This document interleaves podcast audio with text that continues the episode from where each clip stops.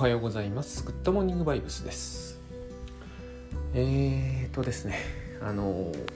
相変わらず同じ話を繰り返して、あ、今日はでもちょっと変えまして、あの YouTube で倉園慶三さんと一緒にぶっちゃけ相談というのを、グッドバイブスのぶっちゃけ相談かなっていう番組を、えーやっているんですが、えーあれはですね、あのお悩み相談に答えるという、まあ、よくラジオでそういうのありますよね。えー、と昔私が、まあ、好きだったわけじゃないんですけど父が釣りに行って釣りに連れて行ってくれた時によくこう子供電話相談室というのはあれ多分父が好きだったんでしょうね。聞いてたんですよ。で、えーあれのまあお悩み相談でしかも私がハガキを読み上げると,、えー、とあのハガキどこから来たんだと思ってる方は多分いらっしゃらないと思うんですけどあのハガキはまあ、えー言うならばダミーでしてこちらで用意させていただいています。あのお悩み自体はですねあのハガキに書いていただいてどっかの宛先に送る必要はないんですよ。あれは、えーフォームがあってあのグッドバイブスの公式、えーサイトというものがあるのでフォームがありまして、えーそこから送ることがどなたでも匿名でできますんであのグッドバイブス公式っていう風に多分検索いただければ当たると思うんですよ。なんなら、えーぶっちゃけ相談を YouTube で一つ見ていただくと見ていただかなくてもすぐ URL が出ますんで、えーそっちの方に送っていただければですねお悩み相談いただけますんでなんかですねこつまり、えー相談がの数が尽きると番組も尽きるという、えー、と原理になっているので、えー、ともうかなりの回数続けてきましたから、えー尽きておかしくはないような気もするんですけれども、えーでもあの悩みって尽きないという面もありますのでまあ、えー、と今朝ねそうそうツイッターで、えー、とあのすっごい本売れた読書ザルさんっていうのあれ読書ザルさんでいいんだよね多分、えー、と読み読み方が分かんないなっていつも思って困っちゃうんですけどえっ、とマシュマロを投げ合おうっていうのかな？僕よく知らないんですけどあああそこにこう悩み相談をどんどん投げかけてるんですね、えー投げ受け付けてるんですよ。私もあのシステム使おうかなと思ったことだけはあるんだけど大体思うだけで僕は終わっちゃうんで。あのそこに読書ザルさん宛てに大学生の方がすごいいっぱい勉強に興味が持てませんという、えー、とお悩みを相談されるんですけどあまりにもこの書のが多すぎるんで一旦この悩みは打ち切るみたいなこと書いてあってあのやっぱり 売れてる人はいろんなところであの恵まれてるというかいいなと思ったわけですね。あの尽きる尽きないんだなっていう尽きるんですよ。あのえっ、と同じような形式でやっていてもですね。まあ、全く同じお悩みがあまりに続くということも、えー、とあるのかもしれませんけれどもやっぱりこうあちらの読書ザルさんは勉強法とかあの勉強大全みたいなのだから、えー、と勉強に絡む悩みがでそれって結局大学生の人とか受験勉強の人とか尽きないじゃないですか。私たちはあの多分人生のぶっちゃけ相談なんで、えー、と尽きるそれも変な話ですよね。なんか人生の悩みの方が尽きない気がするんですけどね。まあ、あの学生さんでその勉強に興味持てませんとかでも全然いいとえいいいいのであのもし聞いていらっしゃる方に学生さんの方がいらっしゃったらですね、えー、とお悩みいただければ、えー、と多分同じのが何回来ようと私たちの方はそうたやすくはですねえっ、とこれはもう答えは打ち切りますみたいなことはできないその感じなのであの気にせず送っていただければと思います。えー、というわけで、えー何の話をしてるんだかいろいろ喋ってるうちに分かんなくなってきたんですけど、あのー昨日の話は、えー、と完全には、えー収束できなかった気がするんですが要するに私が、えー、と言ってたのは、えー、とそう元メランコリーの話をしてたんですね。あれで昨日フロイトの論文を読み直してみたら、えー、とあれは悲哀とメランコリーになってたんですけどただ原文はモラあのあの僕が発音できないやつなんですよ。モーニングっていうもなんですよね。モーニングは悲哀じゃないと僕は思うんですね。悲哀は、えー、ともにももの気持ちになる原因じゃないですか。もっていうのはもっとですね、えー怒りを含むって思うんですよ。つまり、えーグッドバイブスの倉園さんの言葉を借りればですね罪と罰なわけですよ。えー、と罰したいと思ってるんですよね。罰されるからえーと、自分が抑うつになるわけですよ。えっ、ー、と誰かが死んだ人は、えー、死んだら罪なんですよ。これはほらあるじゃないですかあの僕はあれおかしな話だとは思うんですけど草津温泉にありますよねあの石積むやつですよ。えつまり、えー、逆縁の不幸とかって言うじゃないですか親より子が先に死んじゃダメですと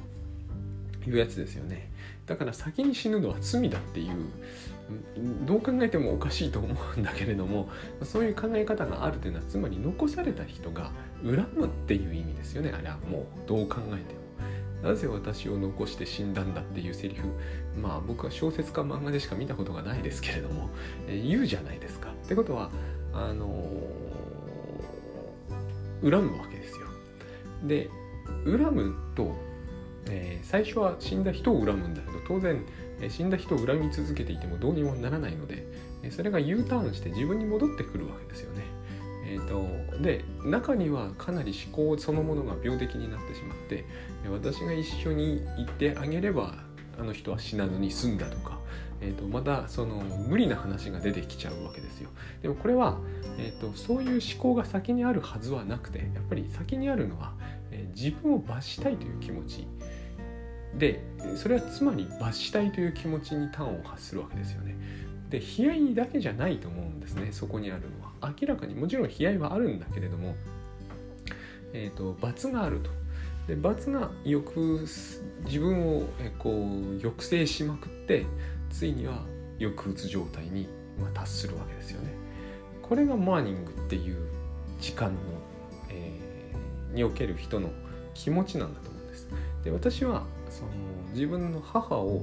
まあ母といっても自分の母は生きてましたけど今も生きてますから内的対象であった私の心の中の母が消えたと。でそれに気づくことが全くなくこう何かこう訳のわからない怒りにこう駆り立てられてたわけですね。ぽっかり穴が開いたってやつですよねよく言う表現で言えば。で昨日言った通り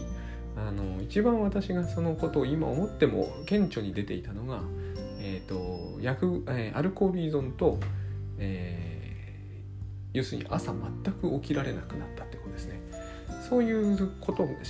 時期が少なくとも78ヶ月長いですよ。これはこういう時期がずっと続いてると考えるとね。まあもっと長いんですけども多くの場合。私の場合は78ヶ月はこうずっとほぼ毎日昼間からお酒飲んでてで朝全く起きてないという時間帯があったわけですね。だから8単位しか取れてないわけですよ。でこの状態にあった時に私は自覚がなかったので何が起きてるのか分かっていなかったどころか自分病気だとも思って多分、えー、自分は全くそれで正常だと思っていたわけですよ。朝起き体が動きもしないんですね。でその時にえっ、ー、とまあ長長らく時間を使ってですね、えー、要するに何をうんするべきだったのかというと一言で言うとこう自分の甘えというものを取り戻す必要があったわけです。甘えられないというのは、えー、甘えを抑止してるわけですね。だからまあ抑うつなわけですよ。甘えを抑止してしまう。で甘えを抑止してしまうと、えー、自分がまるで機能できなくなるのでつまり私たちは、えー、しょっちゅうそのもちろん自分に甘えているという部分と人に甘えているという部分と両方あって成り立っていますのでそれが表には見えないケースありますよたくさん。でも甘えてないで生きているという人はいないんですね。これ別の言い方をしようとするならば生きたいと思っていないのに普通に生きられるっていう人はいないんですよ。えっ、ー、とニードをニーズに変えるっていう話を何度かしてますけれども要は、えー、自分の血糖値が下がるとお腹が空いたと思って物を食べるわけですね、えー、自分の血糖値が下がるのを放置できないということは、えー、つまり生きていたいということですよね。全てのニードはここを目指してるわけですよ。生きていたいと。フロイトの言葉で言うならリビドーですよね。生きていたいと。リビドーはイコール性欲じゃないですよ。あれは多分生きていたいという欲求ですよね、まあ、性欲が一番外に出て目立つんでえリビドー性欲っていう部分が強調されているんだけれども呼吸したいのだってリビドーだと思うんですよ。リブですからでとにかくこのリブというのが要するにラブなんですけれども、えーと、性に向かってラブが向かうわけですよね。これって非対照的ですよね。あのニュートラルなアンドロイドとかニュートラルな車とかだったら、えーと、生きるのも壊れるのも同じだから、えーと、そこに、えー、願望の方向性はないはずなんですよ。別に車元気よく走り回りたいぜとかは思ってないわけですよね。私たちだから思うわけですよ生き物だからね。でそのニードがうまくニーズに変換されないということはつまり例えば、えーと、起きたいとか思う前に起きるわけじゃないですか。で起きたくなくても起きるんだけれども、えーと、つまり起きようという意欲っていうのはすで、えーと、にニーズですよ。ニードのままだったら、えーと起きたいという言葉にはならないわけですよ。えー、赤ちゃんに向かって起こしたり寝かせたりするのは私もやったけど親なわけですよ。赤ちゃんは眠いとは言わないんですよ。言えないですからね。で自覚もないですよね。だからすっごい明らかに眠くなってる赤ちゃんを、えーと、寝室に連れていくと怒るんですよ。泣きまくるって。よくありますよね。この寝かしつけに失敗するとか。寝かしつけに失敗するということは、えーと当然ニードがニーズに変換されてないから親がですねあなたは眠いんですっていうことを教えてやんなきゃなんないんですよ。これ実際親になるとやるんですよね。結構これが大変なんですよ。えーと、1日に何回もやんなきゃなんないからこれを。1日に何回もやる上に毎日だからこれでノイローゼになるみたいな育児ノイローゼの中に寝かしつけノイローゼってすごい多いんですよね、えーとまさに neurosis なんですよ。神経症なんですねあれは。だってこうやってもやってもうまくいかない。うちも結構これは苦労しましたからね。もう寝室に連れて行けば泣くみたいな。だからうちの方はやっぱりある意味では楽だったんですよ。例えば起こして怒り出すことってほぼなかったですからね。寝かしつけにはしくじることが多々あったにせよ。寝かしつけなんてある意味うまくいかない時期はうまくいくことが全くないという日々が続くんでこれをこれ1個とっても親には感謝してもいいんですよ。あのものすごいあれつ辛いですからね。特に母親は多分辛いんですよ。うちの奥さんもあれが大変だっていうのずっと言ってましたから。あれはもう本当大変なんですよね。あの自分眠いのに子供いきなり起きて泣くと。でしかも寝ないと。しかも子供の本当のところは眠い。もうそれは間違いないですよね。ニードとして目指してるのは寝ることなんだけどうまく寝られないもんだから。叫ぶみたいな 意味不明な行動ですよね。まさに甘えなんだけれどもこれを罪だって人は誰もいませんよね。でえっとこれが当然こういうことが、えー、親がインストールしてくれるからいずれ子供は自分で学ぶわけですね、えーと、眠い時は寝ると。これ一見非常に簡単なことのようなんですが、えー、寝られない人は世の中にいっぱいいますよね。不眠症ってありますもんね。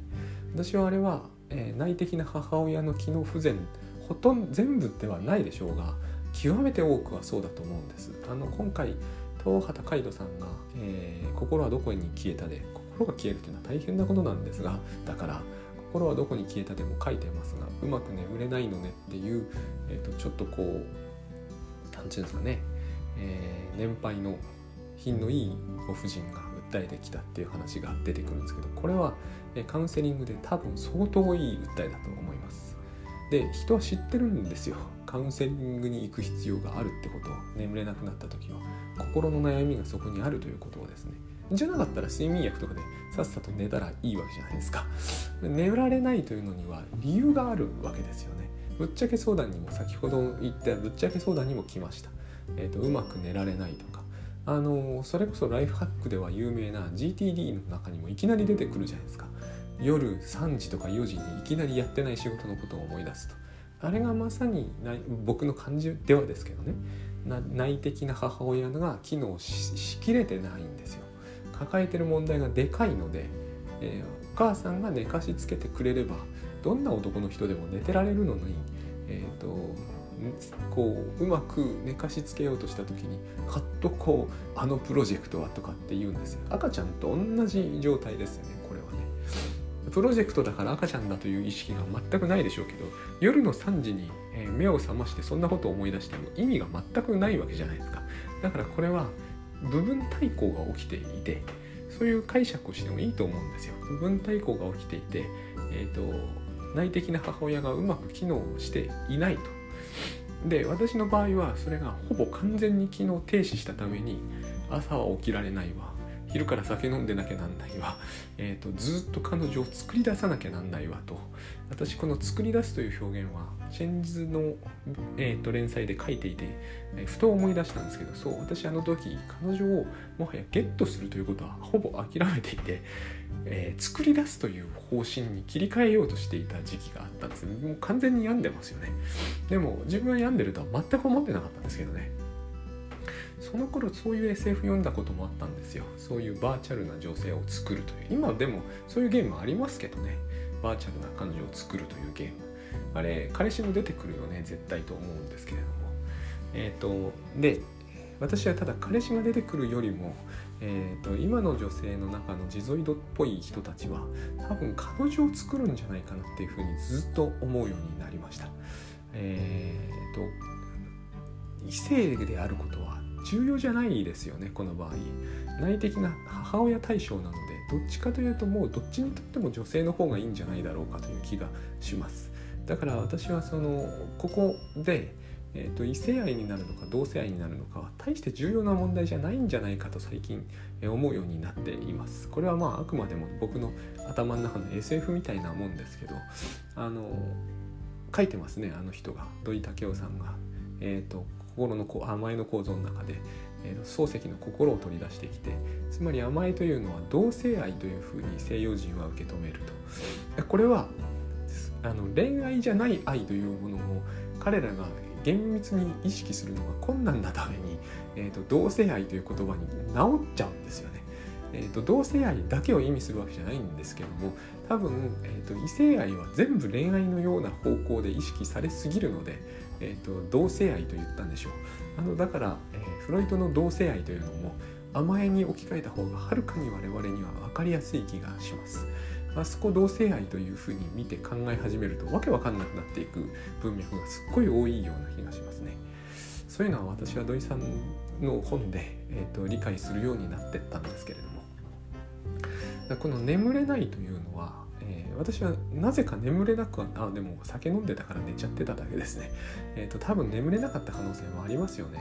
こういうすごく、えー、生存の基本中の基本みたいな基本中の基本を全部私は特にそうですが母親にやってもらっていたから内的な母親対象というものはつまり私の生存の基本中の基本を、えーとケアしてくれてるわけですよ。おそらく私が AGSP っぽい怒られればすぐ傷つくとか、えーと、ADH ADD っぽいやたらと不注意だとか全部ここに端を発してるんだと思います。えーと、内的な母親対象の機能不全というのがですね私の生活のごく基本的な身の回りのことをできなくするんですよね。つまりこれを人は私の考えでは知的にやってないんですよ。何時までに家を出るとか今日は誰それさんと約束があったっていうのは人はえーと、お母さんに昔やってもらっていてそのお母さんにやってもらっていたものを自分の心にインストールすると別に GTD とかタスクシュートがなくてもおおむねやれるんですよ。完璧は無理ですよ。お母さんがしくじることだってありますからね。でもうちは母がですね、えーと愛情が不足していたとかではないんですけどもこういうものを突き放すのが早かったんです。子供に早くこういうことを自分一人でさせるようにする方がえより教育的に良いと考える、まあ、そういうことが盛んに言われてた時代でもあったんですね。私はしっかり者だということになってたんでそれ早い段階で、えーと、完全に任せっきりみたいな、えーと、完全に一人でできるでしょう状態に早くなったんですね。こういうことが全て、えーと、今のあのその大学時代の私の、えー、と多大にこう抱えることになったことと,、えー、とかなり深い関係があるんですよ。もちろん全部ここにかかってるわけじゃないんですけど相当この部分は大きいとは思います。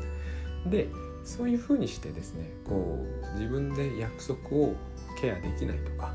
そもそも起きることすらできないんですから約束のケアなんかできるはずがないですよね。えーと、人の名前を覚えておけないとかあった出来事をことごとく忘れるとかそういうことが起きてくるわけですね。で今ではそれはもう発達障害という文脈で全部くくり出されてしまったんでえーと、私にはすっこいその見方には無理があると思う。あれ現象面以外何も見てませんからね。原因的な話は一切していない。だから、えーと、ライフハックで全部現象的な手当対症療法的な発想だけを取っていくようになっちゃってるんですけどしょうがないんですけどね。精神分析が今日本では受け入れられてない部分が多いんで。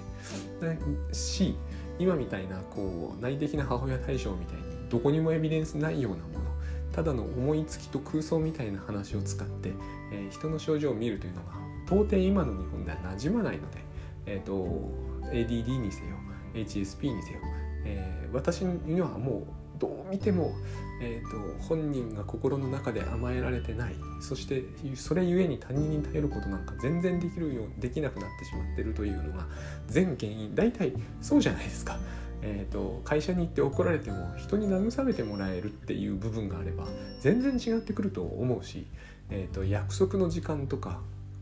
えーと、それこそあのすごい発達障害の本にも書いてありましたけれどもあれあれは誰だ？借金玉さんか最近こう著者名がこういう読書猿さんだの借金玉さんだの 多いんで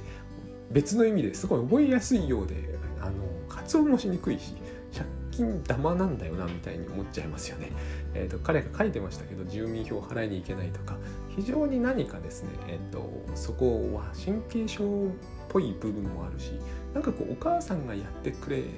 たでしょうそういうのは最初はっていう話がすごい多いですよね。人との関わりの中で解消できそうなのに、えー、全部ライフハックでやんなきゃなんなくなって、つまり全部自力で人に聞きもせずつまり人の手を煩わせずに煩わせるというのは甘えですよねつまり甘えることを一切拒絶して、えーと、一人一人がこう粛々とやるのが絶対正しいんですっていうこういう文化的な圧力のもとに僕ら置かれましたねそういう気がします。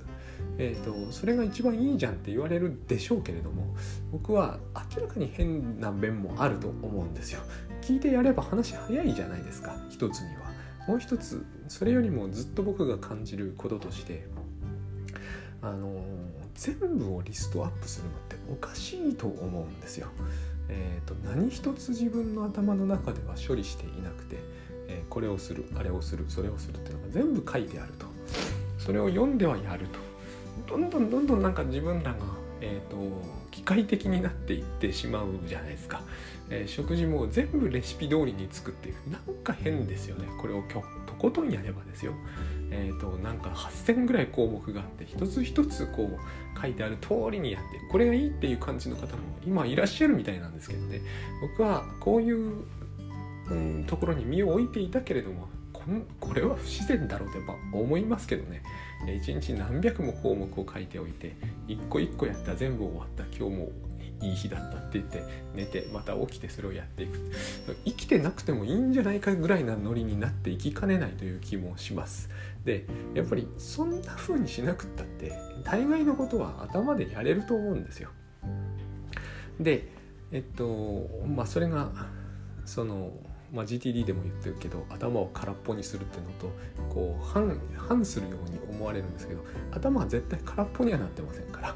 例えば住民票をコンビニに出しに行くって書いてあったから頭空っぽになってるかっていうと住民票っていう言葉は頭の中に入ってるしコンビニがどこにあるかも頭の中に入ってます。追い出した方がいいのかっていうと追い出した方がいいとは思えないんですよね。全部空っぽになってて毎回毎回地図を見て、えーとあ、コンビニの場所はここだったと。頭空っぽですっきりしてる。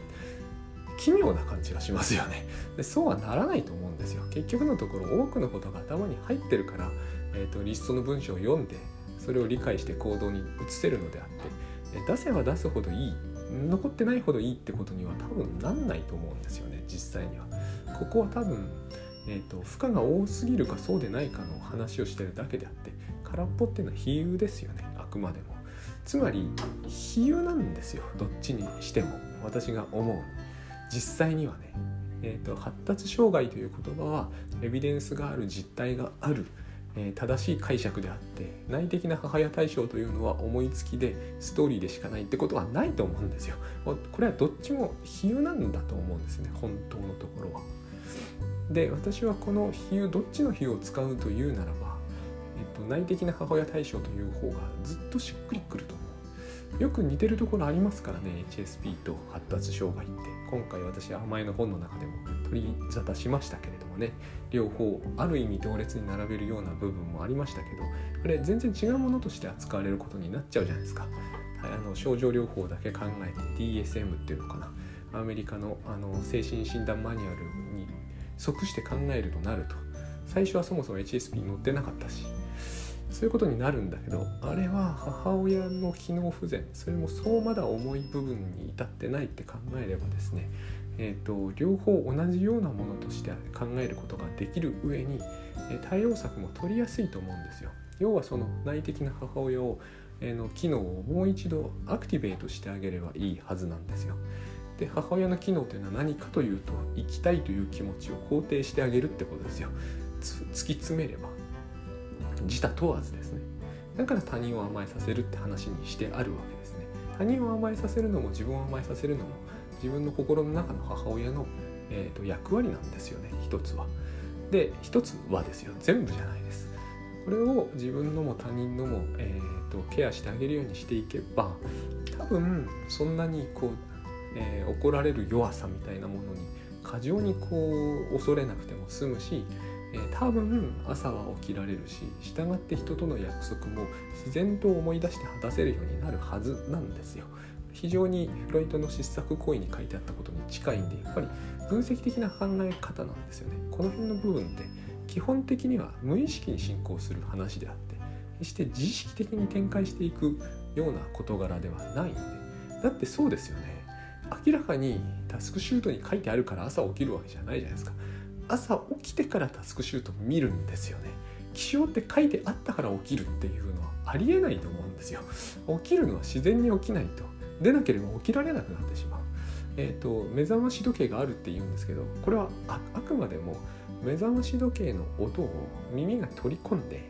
耳から取り込まれてそれを電気信号に変えて起きようというふうに脳が無意識に機能した結果起きられるのであって私は現に音がでっかくあの目覚まし時計が鳴っても一番ひどかった時は大学3年の頃は起きられなかったですからね。朝全くあの iPhone の音とかじゃないですよ。あの鐘のけたたましい音が鳴っても気が付くんだけど起きられないんですよ。そういうことが起こるんです。でこれについては、えーと、ADD とかでは解説できないじゃないですか、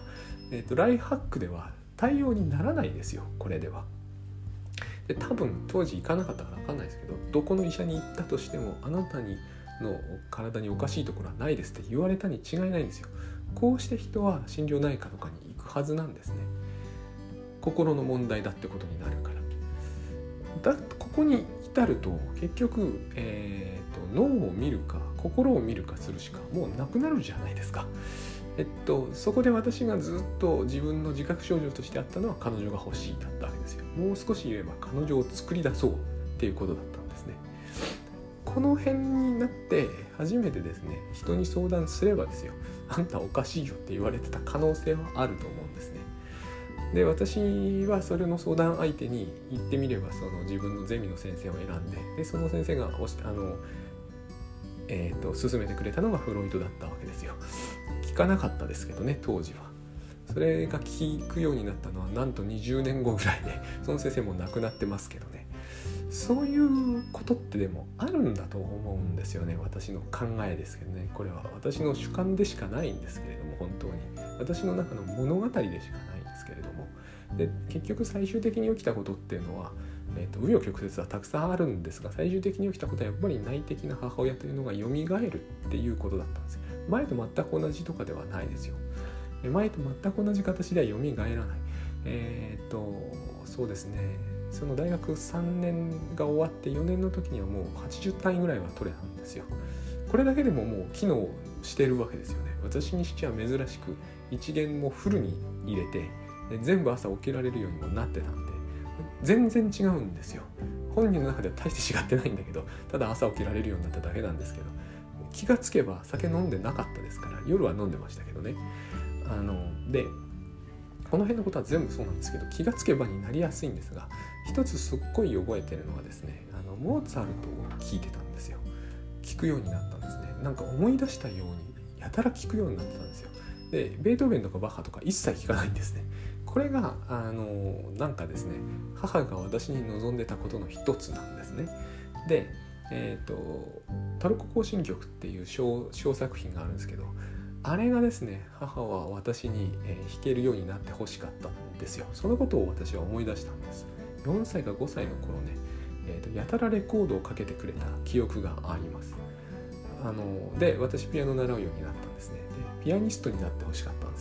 手でっかいてやたら言われた記憶がある。アホじゃねえかと思ってたんですよ私。ずっと。ピアニストに私がなれるはずないじゃんと。大体このよくわからないようなピアノをあてがったぐらいで。あのピアニストになれるっていうことを考えるだけでもおかしいって思ってたんですけど、えーと、でその辺のことを思い出しながらモーツァルト聴くようになってあのですね留学中かな。そう最後に決め手になったのは留学中にとちょっと名前忘れちゃいましたけどね藤子ヘミングさんではなかった。それを聞きたかったんだけどあのシカゴであのピアノのソロリサイタルを見に行ったんですよ一人で。その時に思い出したんです。そっかこういうことかと思ったんですよ。なんかですねやっぱりニードなんですね。言葉になりにくい。とにかく母はこういうふうに自分になってほしかったんだというのを、えーと違和感なく思い出せたんです。えー、そうか親ってのはこういうことを望むよなと。親ではなかったんですがその時私はまだ。こういうことを望むもんだと。その時に自分の中で母性というものがインストールできたんですよ。その頃から自分はそのこの彼女問題では深刻には悩まなくなったんですね。もうだいぶ後ですよ。33とかに。違うなそこまで行ってないか。でもまあ30は過ぎてた。だから20代で発症したことを考えると十数年経っちゃってるわけですけどその頃にようやく分かったんですよ。母性っていうようなものがですね、えー、だから料理作れるとか掃除できるとかではないんですよ。えっ、ー、と親が子に期待するというのは母性的じゃないですか、ま、100%そうではないにしても不正的な面もありますけどね。でもとにかく親がこう見る観点というものがその時私は入ったんですね私には。初めてそれで自分には母性というようなものがこう成立するようになったんですよ。親になったわけでもないけれども。それで自分の中でこう母親というのをほぼ完全に自分が持ってた内的な母親というものは取り戻せてそうすると自分の中の子供というものの面倒が見られるようになるんですね。こうしてですねその彼女を作り出さずに済むようになったんですよ。だから私はアメリカから帰ってこれたんですね。こういう展開があったんで、えーと、つくづく思うんですけれどもこの HSP 的な話を、えーと、人と距離を置くでは解決にならないだろうってやっぱ思うんですよ。どう考えても、まあ、一時的に避難的にねえ距離を置くのはいいと思うんですよ。別にあの本で転職を否定してるわけでも批判してるわけでもないですしいいと思うんですよ。あの怖すぎる人から距離を取る。全然特にあのそこに対して何かを思うところはないんです。話は情緒的な話なんであくまでも。行動の話ではないんでね。そのえー、ですかライフプランに対する何かではないので。どういう行動でも構わないんですよ。ただえー、っとことはですね私の思うにあの永田カビさんの本もそうなんですけど母性を求めているじゃないですか。あの方の本の中でも。寂しすぎてレズ風俗。なぜレズなの？なぜ同性なのかと。彼女は非常にこう率直な方だと思うんで、えーと、母性そのものだと思うんですね。だから男性には求めにくい、えー、男性に母性がないわけでは決してないんですが今の話の通り。でもやっぱ求めにくい。分かりにくいですよね。だから同性なんだと思うんです。で寂しすぎてというのは母がいないってことなんですよ、まあ、彼女の母親も生きていらっしゃるんですけどねお母さんもね。そういうことは起こるんですよ。内的な母親を喪失するということは。これを回復させるにあたって人と距離を置いていたんでは遠回りになるんです。僕が言いたかったのは要するにそういうことなんですね。ただこれだけとも言えるんですよ。自分の中の部分対抗をしたす部分が必ず人はあります。部分対抗をした場所があるとかじゃないですよ。そんなものはないです。ないですが人,、えー、人なり自分なり昔の母親なりに甘えたくなる。つまり、えだいぶ前に言った話で言えば妄想分裂ポジションに戻ってしまうというのかな。ピボットしてしまうんですね。私たちは抑うつポジションと抑うつポジションでね。妄想分裂ポジションとつまり、えー、ある程度訳の分かった自分と、えー、訳も分からず幼児っぽい自分と両方常に抱えていて、えーと、抱えてないって言いたがる人は多いし抱えてる部分を人に見せないのが、えーと社会人だというのはそうなんですけれどもでも抱えてることに変わりはないんですよ。人に見せるか見せないかが最重要課題じゃないんですよ。やっぱり見せようと見せまいとあるんですよね。で妄想分裂ポジションに入った時自分が部分的に幼児対抗した時にそれをケアする自分というものが必要なんですよ。ないと異常に寂しくなるとか、えーと、一部機能不全を起こすとかそれが表にドーンと出てしまうとかいうことが起こるわけです。表にドーンと出た時は人に甘えればいいんですけれども残念ながらみんながみんな、えー、グッドバイブスじゃないしこれは倉園さんがよくおっしゃることですがみんながみんな私がこう考えるように、えー、甘え肯定派なわけでも何でもないわけですよね。えーと、土井武雄さんの甘えの構造は実によく売れましたがあれと全く逆の方が世の中の常識としか思えないところがあります。だからドーンと妄想分裂ポジションが表に出てしまうと,、えーとそこでむしろ激しく傷つけられる可能性の方が可能性はあるわけです。のでやっぱり自分で、えーと、甘えのケアができる方がいいと思うしそのためにはここがちょっと逆説的なんですが人がの妄想分裂ポジションにドーンと直面した時はその人を甘えさせるのがベストでその人を恐れて離れてしまうということは自分の中の、えー、幼児対抗した部分そのまそのままにしてしまうわけですね相手のも自分のも。だってギャーッと泣いてる幼児を、まま、目の前にした自分が幼児であれば一緒にギャーって泣くじゃないですか。この事態この状態を放置しておいても、えーと、少しも母性は機能できない。っていうことなんですよ。単純に言うと。私はそのピアニストになれたわけでもなろうとしたわけでももう30になってた時ではないですがこれを肯定できるということはいけるってことなんだなというふうにもう感覚としてあったんですよねそこには。つまり戻ってきていたということです、ま、戻るのに13年もなぜ要するのかっていうのもあるんですけれども。ここから、えー、まあしばらくの間はこれでやっていけたというお話でした。